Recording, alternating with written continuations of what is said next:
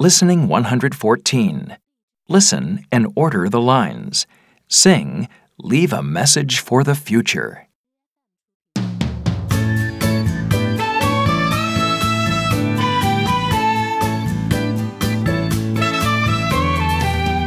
You can make your own time capsule. It's so easy, you know how.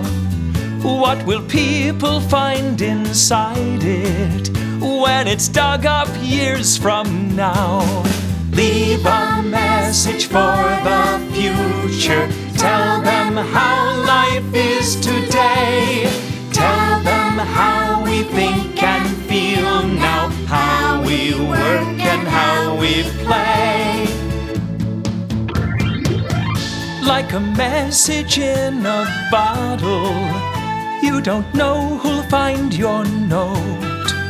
When your capsule is discovered, who will read the things you wrote? Leave a message for the future. Tell them how life is today.